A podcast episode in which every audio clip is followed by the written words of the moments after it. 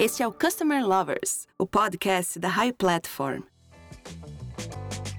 Olá pessoal, sou Leonardo, head da High Academy, a primeira escola de Customer Experience do Brasil. E eu sou o Diego Aquino da High Platform. Está começando mais um episódio do Customer Lovers. Colaborador feliz é sinônimo de cliente feliz, será? Bom, existem alguns desafios e impasses dentro dessa pergunta, e é justamente o tema do nosso episódio de hoje, que são as diferenças essenciais nas estratégias de Customer Experience e Employee Experience. Isso mesmo, Léo. Se os clientes são sem dúvida um elemento importante para alcançar os objetivos internos e comerciais, o Employee Experience é algo que não se pode evitar.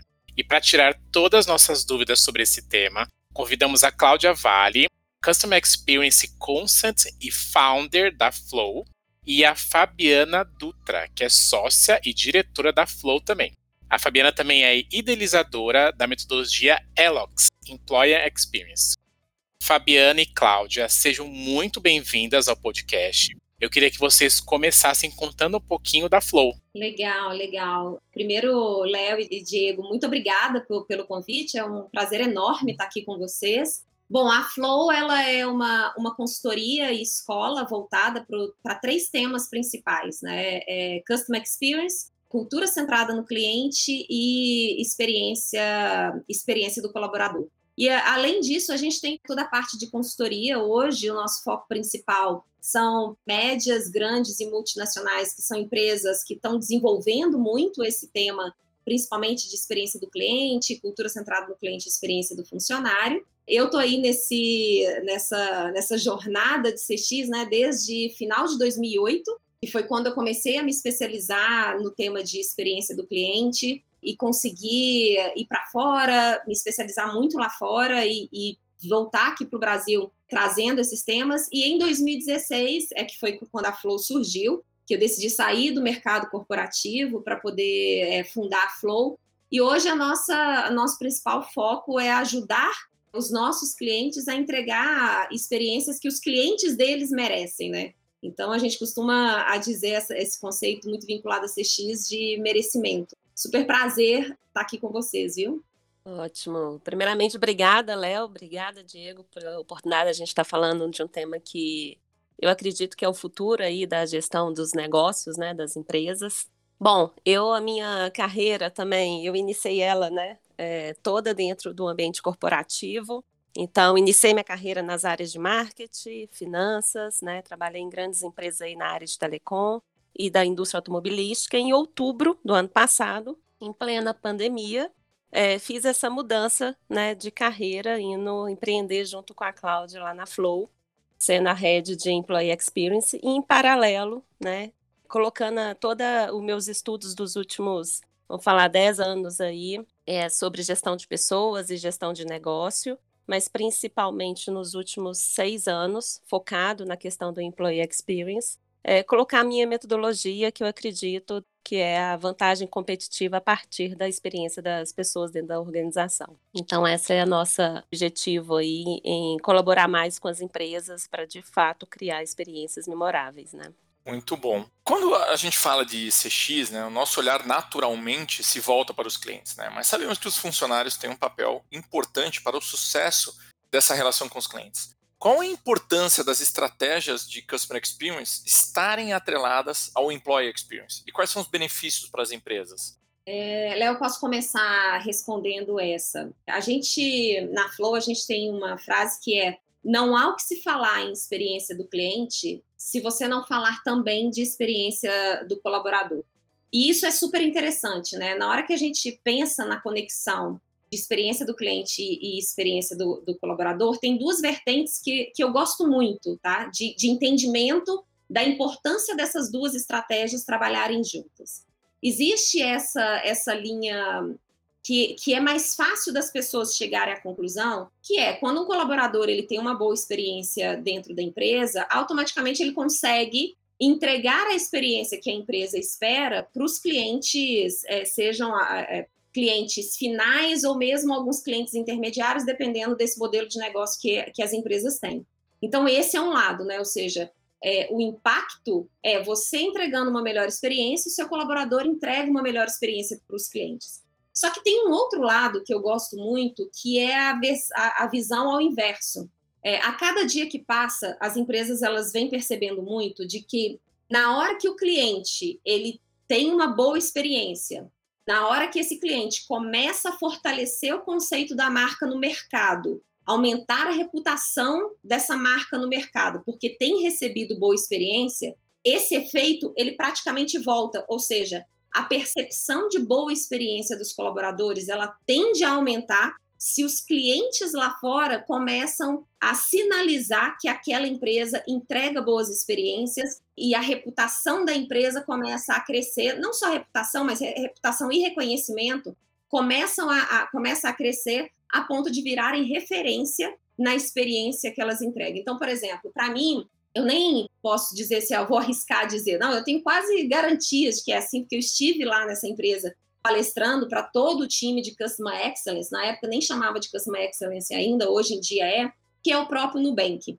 A realidade interna que o Nubank, é, em termos dos colaboradores, eles vivenciam, é uma, é uma realidade encantadora, ou seja, você tem total liberdade de ser quem você é, você tem várias ações que o próprio Nubank cria para tornar aquele ambiente muito, muito propício e acolhedor, e, por outro lado, você tem também do lado de fora clientes que reconhecem o novo desenho no mercado financeiro que o Nubank trouxe e reconhecem a melhor experiência que o Nubank traz. Na cabeça desses colaboradores, e eu posso dizer isso porque isso foi representado é, fantasticamente né, nessa palestra, eu, eu saí de lá encantada com a energia que existe dentro do, do Nubank, tanto do que o Nubank oferece para os colaboradores gera impacto na forma que eles atendem aos clientes, quanto o reconhecimento dos clientes para a experiência e, e para toda essa história que o Nubank constrói, gera um impacto na percepção do colaborador de que ele está no lugar certo, de que ele sente orgulho, de que ele entende que o que ele faz impacta e gera aquela percepção nos clientes. Então, a gente é, começa a ver um círculo virtuoso e integrado, né? Ou seja, do jeito, eu costumo dizer, do jeito que vai e volta, né? E aí isso traz inúmeros benefícios para a empresa, o, o mais tradicional, que é a questão da, do engajamento, né, de, de você conseguir ter esse colaborador mais engajado para entregar a experiência, mas para mim um dos aspectos mais fortes que, que todo essa, esse ciclo virtuoso gera, que é a conexão emocional desse colaborador com a, a organização e com os clientes. Então, é, esse vínculo emocional é algo que a gente, como empresa, e aí falando mais como empresa agora, e para todas as empresas que estão ouvindo a gente, é algo que a gente precisa trabalhar bem forte, sabe? Porque o futuro em CX passa por dentro, por fora, de todas as formas, em emocional do cliente. E dentro de Employee Experience não vai ser muito diferente, sabe? É, e acho interessante, né, Cláudia, assim, da gente acrescentar também que um dos benefícios, hoje um dos desafios quando a gente fala de é, experiência dos colaboradores dentro das organizações, ele está muito atrelado a gente minimizar os silos organizacionais. Né? Então, quando você fala e começa a construir uma estratégia de customer experience totalmente atrelada em employee experience, o, pr o primeiro benefício que uma empresa também começa a enxergar no seu modelo de negócio é uma empresa mais organizada e centrada nesse cliente. Então, aquela dor que existe, né, muito dentro das organizações, de você ser muito departamentalizado, que a área de marketing olha só as questões de processos da área de marketing. A área comercial está focada em ter as metas de venda, você começa a ver uma integralidade maior sobre o fluxo dos processos dentro da organização, o que minimiza muito alguns esforços e algumas dores que os colaboradores têm, né, impactando, igual a Cláudia falou, nesse engajamento, nessa emoção de querer participar mas também você começa a ter uma velocidade, uma agilidade muito grande dentro da organização. Por isso que um dos pontos que as grandes universidades, inclusive mais americanas, elas fazem, é que quando você quer fazer uma transformação digital, se você não faz né, o CX mais o EX, você não consegue avançar nessa evolução. Então a gente fala que, principalmente dentro das, dos projetos de consultoria que a gente faz, a gente consegue ter isso muito visível, né? O quanto que trabalhar EX e CX com essa estratégia extremamente integrada, além de você trazer uma unidade maior para a organização, um senso de urgência maior, né, um interesse comum ali sobre entregar a melhor experiência para o cliente, né, como linha de final, você tem toda uma transformação de mindset né, mais ligada para a questão de design de serviço. Então, você efetivamente muda o modelo de negócio, né, que é um dos pontos que a gente fala muito. É, X precisa mudar o modelo de negócio, né, para entregar essa experiência para o cliente. Então, queria só acrescentar esse ponto aí que a Cláudia colocou também. Você sabe é, que essa fala da, da Bi, ah, gente, eu chamo ela de Bi, eu não chamo ela de Fabiana, não, eu chamo ela de Bi. Essa fala da Bi me lembrou, olha, isso que eu vou contar para vocês deve ter mais de 15 anos, tá? Mas me lembrou agora. Eu trabalhava numa empresa chamada Sotrec, foi uma empresa que eu passei muito tempo lá, aprendi, aprendi muita coisa de olhar, para o cliente é, nessa empresa. E o presidente dessa empresa, que chama Carl, Carl Orberg, ele tinha uma frase que, para mim, a primeira vez que eu ouvi essa frase, eu traduzi essa frase na relação de Customer Experience e de Employee Experience. E foi isso, eu não sei nem se eles usam mais essa frase, mas foi uma campanha interna muito focado é, nessa questão de, de conseguir trabalhar para melhorar a experiência do cliente lá fora. E aí ele falou, veio toda uma campanha com a frase que era dele, é que ele dizia assim, olha, tudo fica melhor lá fora quando está melhor aqui dentro. E aí isso tudo permeou dentro da empresa e se conecta muito nisso que, é, que, que a Bita está falando, é, de que quando tudo internamente, seja a experiência do colaborador, seja a própria é, é, estrutura, o modelo de negócio e tal da empresa, os processos, sistemas, quando tudo está melhor dentro, fica muito melhor lá fora. Então eu lembro que quando eu ouvi essa frase, é, é e logo depois eu comecei a estudar sobre, sobre CX, e isso começou a conectar muito, muito, muito para mim. Trago isso até hoje, né? Ou seja, tudo, tudo fica melhor fora quando está melhor dentro. Muito bom. E meninas, como promover as estratégias de Employee Experience e de Customer Experience juntas? Por onde começar para seguir essas duas estratégias? Bom, é, eu tenho uma sequência que para mim faz muito sentido e que eu vejo empresas que já estão tão mais fortes nesse conceito de, de experiência do cliente, de experiência do, do funcionário, que é o seguinte: o movimento, inclusive nessa, nesse vínculo de CX com EX, ele precisa ser um movimento de fora para dentro. O que, que, eu quero dizer com isso? O primeiro movimento é, que a empresa de, deveria fazer é ter muito claro, uma definição muito clara do tipo de experiência que ela quer entregar para os seus clientes. Então, para mim, é muito, é muito forte isso de você saber para onde o barco está indo. Uma vez que você sabe muito bem é, esse tipo de experiência que você quer entregar e com ele todos os desafios de mudança, de reestruturação, precisa começar a fazer um segundo passo que está muito olhando a questão da cultura. Ou seja, qual é, qual é a melhor definição de cultura para sustentar todas essas mudanças que a gente vai ter que fazer para o cliente que já foram definidas. Aí você vem com um terceiro tema, que para mim a Bia é uma das maiores especialistas é, no Brasil nesse tema, que é o design organizacional, ou seja, como é que eu consigo estruturar todo o design dessa empresa para que a cultura realmente possa acontecer, ou seja, eu não vou exigir que um colaborador seja centrado no cliente se a forma que a estrutura da empresa funciona não permite que ele seja. Então eu vou organizar, eu vou fazer a definição desse design organizacional para que a cultura consiga acontecer e a experiência do cliente consiga ser entregue. E o quarto passo, mas é aonde a gente vai ligar a chavinha para isso tudo deixar de ser definição para virar operação, que é a experiência do colaborador eu não consigo, e, e, talvez a Bi possa até trazer alguma visão diferente ou não, ou complementar, eu não consigo enxergar uma empresa com um monte de estratégia de employee, de, de employee experience, de experiência do colaborador, se ela não tem um norte muito claro de onde ela quer chegar. Você pode trabalhar muito bem e colocar um monte de coisa para o seu colaborador, criar um ambiente maravilhoso e ele vai perguntar: tá, mas aonde que a gente quer chegar com isso tudo aqui mesmo? Em termos de cultura, quem que é a gente em termos de, de cultura, de orientação ao cliente?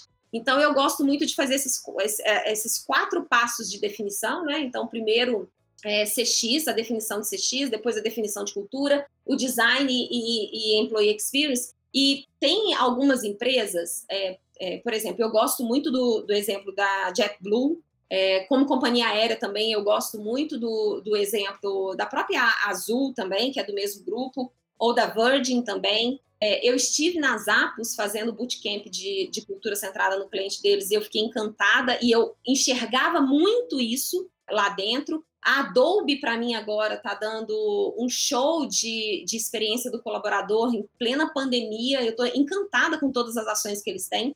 Se a gente parar para analisar, eles têm muito bem definido quem eles são em termos de experiência que eles entregam para os clientes, em termos de cultura que eles entregam para os clientes, e aí sim eles conseguem é, é, desenhar essa experiência de, de, do colaborador com o porquê, né? com aonde a gente quer chegar né, para a gente não, não só criar os espaços legaisinhos, que é X não é isso, mas para a gente não confundir, né, não deixar o puff, o snack e tal tomar conta de um conceito que não, não deveria ser para isso. Eu gosto sempre de, de trazer que o design organization, o que, que é o design?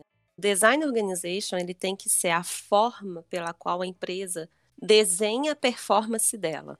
Então, eu até falo, né, gente, design organization, né, os organogramas, as estruturas organizacionais, elas não são só caixinhas. Ela tem um significado de existir daquela forma. O que acontece hoje é que, como tradicionalmente, né, as empresas, e principalmente no Brasil, mas isso acontece, e eu pude ver isso nos Estados Unidos, eu fiquei em 2018, eu tive uma oportunidade de trabalhar fora, e eu vi isso acontecendo em outras empresas americanas, o mindset industrial, né, da hierarquia, do processo, da burocracia, do controle, ele é algo muito intrínseco no ambiente corporativo geral. Né? Algumas empresas, né, até por causa do Vale do Silício, algumas empresas estão mais avançadas, outras menos, mas ainda acontece o movimento. Então, o design organization ele se tornou um, eu falo que é uma caixinha preta dentro das organizações, porque quando você fala assim, precisamos criar uma posição de liderança nova, as pessoas já pensam em, nossa, mas mais um líder, mais uma hierarquia. E, na verdade, o, o pensamento que a gente precisa né, introduzir dentro das organizações é que quando você fala de design organization, você está desenhando uma forma pela qual o seu colaborador vai executar uma atividade. E essa forma, ela é de execução e lógica. Então, se ele não consegue entender que ele está construindo uma, uma performance para a organização dele, criar vantagens competitivas para que ele consiga entregar para o cliente final um produto no tempo correto, com a qualidade correta, com um diferencial de design, se for um produto ou se for um serviço desenhado de uma forma diferente. Você não gera vantagem, você não tem o colaborador não sente significado, né? Que é o que a Cláudia estava falando. Então, assim, criar significados é uma questão que está muito ligada a como você desenha as coisas, né, o fluxo do trabalho dentro da organização, né, dentro da empresa. Então, para mim, o que a gente fala é que se você quer começar a promover essa estratégia, sim, a questão né, que a Cláudia trouxe, a questão da cultura, e cultura nada mais é que os comportamentos né, que a gente quer embutir ali da forma de servir dentro né, da empresa, mas que isso impacta o cliente, conforme a Cláudia colocou, mas também quais são os rituais, quais são os hábitos corporativos que vão traduzir uma série de comportamentos de senso de urgência, né, de todos focados no cliente. Então, todo mundo fala muito da Disney, né? Então, a Disney, para quem já leu algum dos livros, eu já li todos os livros deles e assim, eles eles deixam isso muito claro, né? Do menor aprendiz ao presidente da empresa, aos diretores, se qualquer pessoa vê que tem um lixo jogado, eu vou lá e, e cato aquele lixo. Se eu precisar pintar um poste, eu, eu pinto o poste, né? Então, é essa mentalidade né, que, de, de cuidado, né, de atenção máxima aos detalhes, mas, lógico, com uma forma é, de mindset de design mesmo, de organização, fluida, né, o flow aí da, das coisas, ela precisa acontecer. Então, eu falo que, para mim, se você está trabalhando estratégia de CX e é X, você precisa começar pelos comportamentos mesmo. Agora, a Cláudia, a Fabi falou sobre muito sobre RH, né? O que, que os profissionais que cuidam de RH podem aprender com Customer Experience? Pois é, essa pergunta é ótima, sabe? Às vezes eu tenho até eu tenho até um pouco de medo da forma que eu vou responder essa pergunta. Porque o que, que acontece? A, a, a Bi já trouxe um ponto que, que é crítico e que a gente fala muito é, é, na Flow, né? O RH está muito distante, e aí eu vou generalizar aqui só para contextualizar a minha fala, mas é lógico que a gente não pode dizer que 100% dos RHs estão muito distantes do negócio, né? Mas a grande verdade é que, e aí eu não, não quero trazer o motivo, né? Vai ver, foi necessário para toda uma transformação é, histórica dentro das empresas e tudo mais, foi preciso que o RH olhasse mais para os seus processos, para o seu próprio funcionamento, para a sua própria estrutura. Só que hoje em dia, esse tipo de olhar muito intrínseco, onde nós definimos as coisas e a gente passa para a organização, para a organização seguir, ela já não se encaixa num cenário quando a gente fala de centralidade no cliente. As coisas começam a não se conversar. Então, eu acho que tem dois pontos que eu, que eu reforçaria nisso em termos de, de RH. Primeiro, é essa questão é, de ser, de trazer mais o negócio para dentro da operação e das decisões do RH. Enquanto a gente não tiver pessoas de negócio dentro do RH ajudando quem é puramente RH, vamos dizer assim, né, a operacionalizar a área de forma que realmente faça diferença e gere valor para as outras áreas conseguirem executar o que elas precisam para os clientes, para os intermediários, para a sociedade como um todo, a coisa não vai rodar. E aí tem uma frase, eu cheguei até a postar um dia uma reflexão dessa no meu LinkedIn, que é: eu acho que a gente precisa de menos psicologia positiva e mais indicadores de impacto do negócio dentro dos RHs. É, é essa parte da frase que eu falei que eu tenho um pouco de medo é, de como pode ser interpretado, né? Ou seja, eu entendo o impacto da, da psicologia positiva, ela é importante, mas quando você coloca isso na frente de, de alguns indicadores que eles precisam acontecer, nessa velocidade que os negócios estão mudando, nessa, nessa demanda e nessa briga por talentos que está existindo, você pode atrasar a transformação que os negócios precisam, porque o seu RH não está orientado ao negócio, né? E então esse é o primeiro ponto. E o segundo ponto é que a gente, quando está trabalhando CX, a gente define, a Flow tem um conceito muito forte que a gente já ajudou a definir isso em, em várias empresas é, no Brasil e na América Latina, que são os princípios de CX que traduzem o jeito de servir de uma marca. Né? Então, se, se eu perguntasse para um cliente de uma empresa, ah, empresa XPTO, me dá aí algumas palavras que traduzem a forma que ela serve vocês. Esse cliente me daria algumas palavras, né, que poderiam coincidir ou não com o que a empresa realmente quer, mas o certo é que toda marca deveria definir esse jeito de servir, né, que a gente lá na Flow, a gente tem toda uma metodologia que a gente chama dos princípios de CX. E um, um profissional de RH, ele tem que ter na mente dele que esses princípios, de, esse jeito de servir, não é somente vinculado à empresa para o seu cliente, mas que é vinculado ao RH para as outras áreas. Então, se eu defino, por exemplo, tá, que uma das características do, do jeito de servir da marca vai ser, vou usar um que está bem, bem, bem básico aí no mercado, vai ser a agilidade. O RH precisa assumir esse princípio e começar a entregar o que eles fazem de uma maneira mais ágil, porque senão lá na frente, no cliente, ele não vai perceber essa agilidade, porque em determinado momento levou-se 30, 40, 60 dias para conseguir achar alguém para uma vaga e o negócio está rodando lá na ponta.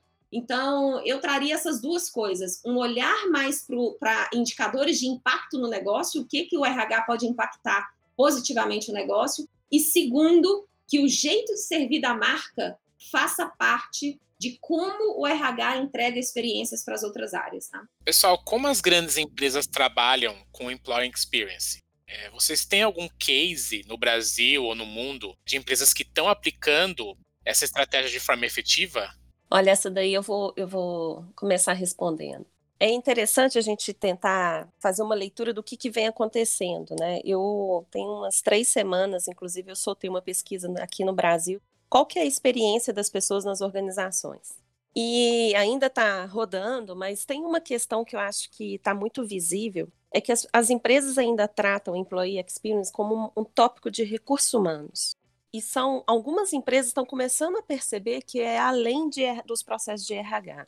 Então, o que a gente tem visto hoje muito no Brasil são empresas que sim, todas, eu vejo uma mobilização muito grande sobre o tema de employee, eu acho que as empresas já estão sensibilizadas que isso é importante, eu acho que é, elas já começam a ter movimentos, né, querendo, quando eles falam assim, olha, vamos ser uma cultura centrada nas pessoas, vamos trazer a humanização na interação com as, com as máquinas, né?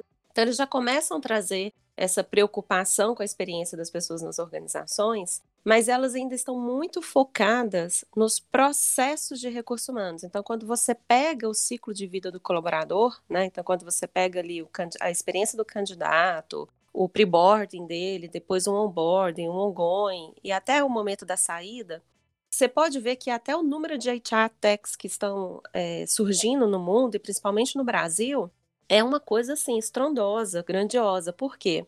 Porque eles estão trabalhando cada jornada, né, com uma solução de tecnologia para trazer ali melhor experiência para o candidato e para as pessoas que estão dentro da organização. E está tudo certo, e está tudo bem. E eu acho que esse é um caminho natural. Mas o que acontece muito, eu brinco que quando você fala de experiência de pessoas dentro da organização, eu brinco que tem duas palavrinhas que são irmãs e são gêmeas, que é a coerência e a consistência e que tem muito a ver com o que a Cláudia falou, né, é, sobre esse princípio, né, de servir o cliente aí, sobre agilidade, por exemplo.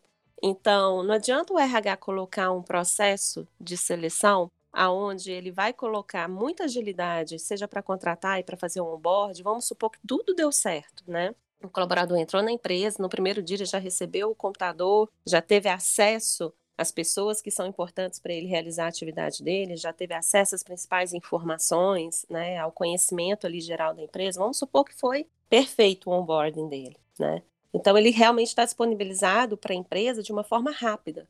Mas na hora que ele chega para trabalhar, ele começa a ter algumas dificuldades, né? Ele começa a ter algumas dores ali que ele não consegue ser ágil, né? Ele não consegue é, entregar a atividade dele de uma forma rápida, né? E aí começa a trazer a incoerência, né? E a inconsistência da experiência das pessoas. Então, eu gosto sempre de dizer que hoje o Brasil, que eu vejo muito no Brasil, é uma mobilização muito grande para o tema, sim. Tem alguns cases super interessantes. Cláudia falou mais cedo do Nubank. Para mim, Nubank é uma das empresas que está, ela está de fato trabalhando a experiência que eu falo, né, do core B para os processos de RH que é uma visão totalmente diferente. Quando você pega o design organization, você entende isso mais. Mas ela, ela de fato trabalha a experiência do colaborador na atividade e joga isso e o, o processo de RH fica como consequência. Então eu vejo no bem que tem outras empresas, né, que, é, que são referências dentro do, do, ciclo de vida do colaborador. Você tem várias que possam, né, a Amazon é referência na parte de candidatos, né, de experiência do candidato. Então, assim, você começa a ter referências da, das fases do ciclo de vida, mas ainda aquela totalidade, eu vejo que tem algumas empresas que estão começando a entender que essa mudança de modelo de negócio tem muito a ver com os processos internos da organização e como as coisas acontecem, né? Então, não sei se Cláudia tem algum ponto, mas eu, eu vejo muito é, esse desafio ainda de trazer o tema fora dos processos de recursos humanos. Agora, Quais os principais desafios hoje que as empresas encontram quando querem aplicar as estratégias de CX e EX juntas? O, Léo, sabe, eu acho que tem, tem vários desafios, mas tem dois que para mim eu julgo muito críticos. Um que é um, um pouco do desencadeado que a, a Bi respondeu na, na pergunta anterior, que quando o RH não pode ser a única referência ou responsável por EX, próximo, vamos chamar de stakeholder nesse, nesse tema todo, são os líderes. Para mim, um grande desafio que as empresas têm quando elas vão trabalhar tanto CX como EX de forma separada, ou CX e EX integrados, está na forma que os líderes encaram os dois temas. A gente ainda, a gente vem sim, e eu concordo totalmente com a Bid, que EX não é uma responsabilidade só do RH, mas se você não tem EX como uma responsabilidade nesse momento, né, o RH, mas também não preparou a sua liderança para que eles entendam que no dia a dia EX está muito mais na mão deles do que qualquer outra coisa, é, vira um tema vago, né? Vira um tema é, é, a deriva dentro de uma, de uma organização, porque a liderança ela precisa compreender que tanto o ECX quanto o EX eles acontecem no dia a dia dentro das áreas. Então, que se o líder não tiver uma orientação muito clara em relação ao papel deles para alavancar esses dois temas, de forma separada e de forma integrada, eu acho muito, muito difícil que isso rode dentro de uma empresa. Se você pegar uma empresa que talvez tenha um, um porte muito grande, aí é exponencial a dificuldade, né? Então, esse para mim é o primeiro ponto. O segundo ponto que eu vejo como desafio, e é um desafio independente se, for, se a gente está trabalhando nesses dois temas, tá? É um desafio natural, mas quando a gente pensa nesses dois temas, isso agrava, que é a falta de indicadores que te sinalizam a causa-consequência em relação a esses dois temas e que te sinalizam se você está indo para o caminho certo quando você fala de ser X e é X. Tá? Então, é muito, eu vejo com muita dificuldade a gente conseguir alavancar é, esses dois temas é, se a gente não trabalhar a mentalidade do líder em relação a isso, fazer a virada de chave é, de uma maneira mais, mais rápida e definitiva, ao mesmo tempo dar clareza através de indicadores se a situação está boa, não está boa e onde a gente tem que atacar. Então, para mim, esses são. Tem vários, tá? Mas para mim, esses dois são dois grandes que, se as empresas focarem para resolver, muita coisa vai ser alavancada. É, eu concordo. Eu acho que. E eu vou te falar de RH, né? A gente não pode esquecer que quando a gente está falando de é, X e CX, a, o grande tema central disso é uma cultura centrada numa pessoa, né? E ele é o cliente final. E quando a gente começa a analisar cultura, e mudança cultural é algo que é um processo muito, é, quando não bem organizado, não bem delimitado, né, aonde você quer chegar, ele é um, um processo bem dolorido para a organização, quando isso não é muito bem or orquestrado, né? Então, a gente precisa entender que a mentalidade eu vejo dois pontos extremamente importantes. O líder, concordo com o Cláudio, para mim a experiência do colaborador, ela é eu falo que é a responsabilidade primária do líder e a secundária de recursos humanos. E aí, o que eu coloco é assim: a gente precisa também entender que o contexto hoje, e por isso é um desafio, o contexto é que a gente criou líderes, né, que foram é, orientados até por alguns processos da organização, mas também de recursos humanos, a dar pouca, pouca autonomia e pouca responsabilidade para os colaboradores. Então, é, tem uma questão de mindset, de mudança de mindset, para a gente conseguir melhorar a experiência do colaborador muito grande, que é como eu faço ele ter maior autonomia, mas sendo responsável pelas ações dele dentro da organização. E isso, gente, eu falo para vocês porque nas experiências que a gente tem de construção, de inovações de processo de experiência, é muito dolorido para né, as lideranças e para o time de recursos humanos começar a entender que, seja o líder seja um colaborador, ele precisa ter autonomia e conseguir fazer as coisas de forma independente da dentro da empresa, mas isso não significa que ele não vai ter a responsabilidade sobre isso. Então, é, essa mudança cultural, essa mudança de mindset, ela tem que ser muito bem desenhada. Qual é o nível de autonomia? Tanto é que a gente tem um indicador dentro da, da Elox que a gente é, monitora, que é o nível de maturidade na experiência do colaborador. O que, que significa isso, né? Como é que você está dando o nível de autonomia para esse colaborador com o nível de responsabilidade? Então, você tem que fazer um escalonamento disso, você tem que ir sabendo quais são os níveis de autonomia que você vai dar e ir monitorando, e aí eu concordo com a Cláudia, a gente precisa é, ter uma base né, de data analytics muito forte sobre a, per a performance dessa pessoa, né? Então, ah, ela está tendo autonomia e como é, isso está dando mais resultado para a empresa, isso está acelerando mais as entregas dela. Porque senão, se a gente não começar a entender que a base da experiência e é o que as startups incomodaram muito, né, as grandes organizações e é o que traz como grandes ameaças para os modelos de negócio extremamente tradicionais, é que o diferencial da experiência de uma pessoa que trabalha é, dentro de uma startup para uma grande empresa que tem os seus processos, suas dificuldades, enfim, mas também tem muita coisa interessante, é essa autonomia de poder tomar uma decisão, de poder agir com mais rap uh, rapidez, uma solução para um cliente, talvez. Então eu falo que ponto hoje de desafio está muito nessa mentalidade, né, de você conceder uma autonomia com responsabilidade mas de fato empoderando esse colaborador a fazer e tomar decisões ali que ele acha que vai ser melhor para a performance da organização e para o cliente que está esperando lá na ponta. E como vocês veem essas estratégias aplicadas no mundo? quais são as tendências em EX que vocês estão vendo tomando um corpo nos próximos anos? Bom, então quando eu falo, né, você imagina, quando a gente fala que uma empresa já está colocando no onboarding uma mentalidade que vai impactar o comportamento, é porque ela já quer ver o learn by doing na prática do dia a dia dele, ou seja, colocando o protagonismo para o total com o colaborador de mudar a operação do negócio quando ele achar necessário, agilizando as entregas.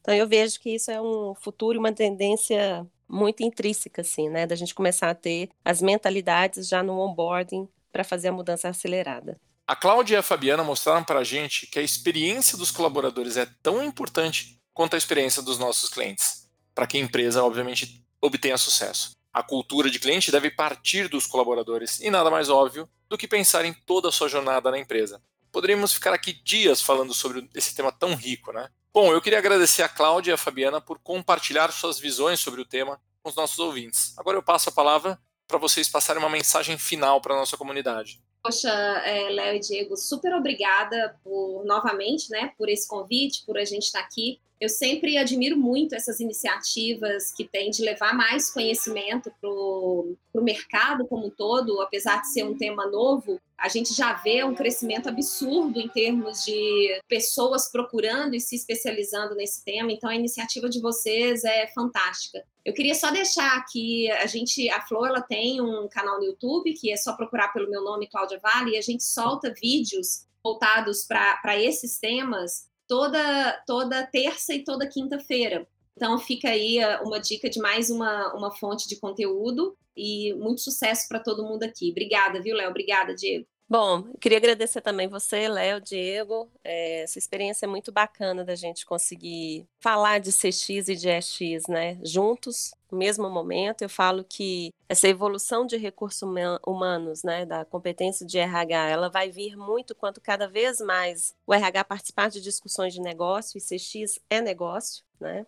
Então, isso é muito interessante estar participando desse, né, desse momento aqui, fazer essa troca é muito importante. Queria agradecer a oportunidade e também compartilhar, eu estou no, no Instagram, Fabiana Dutra, underline X, né, onde a gente compartilha muitas questões sobre essa ótica da experiência do colaborador como vantagem competitiva, né? Falamos sim de processo de recursos humanos, mas também mais nessa ótica de design organization e dos processos. E mais uma vez, parabéns pela iniciativa e muito obrigada. Obrigado, pessoal. Lembrando que o podcast Customer Lover está disponível no YouTube e em todas as plataformas digitais. Até a próxima. Até a próxima, pessoal.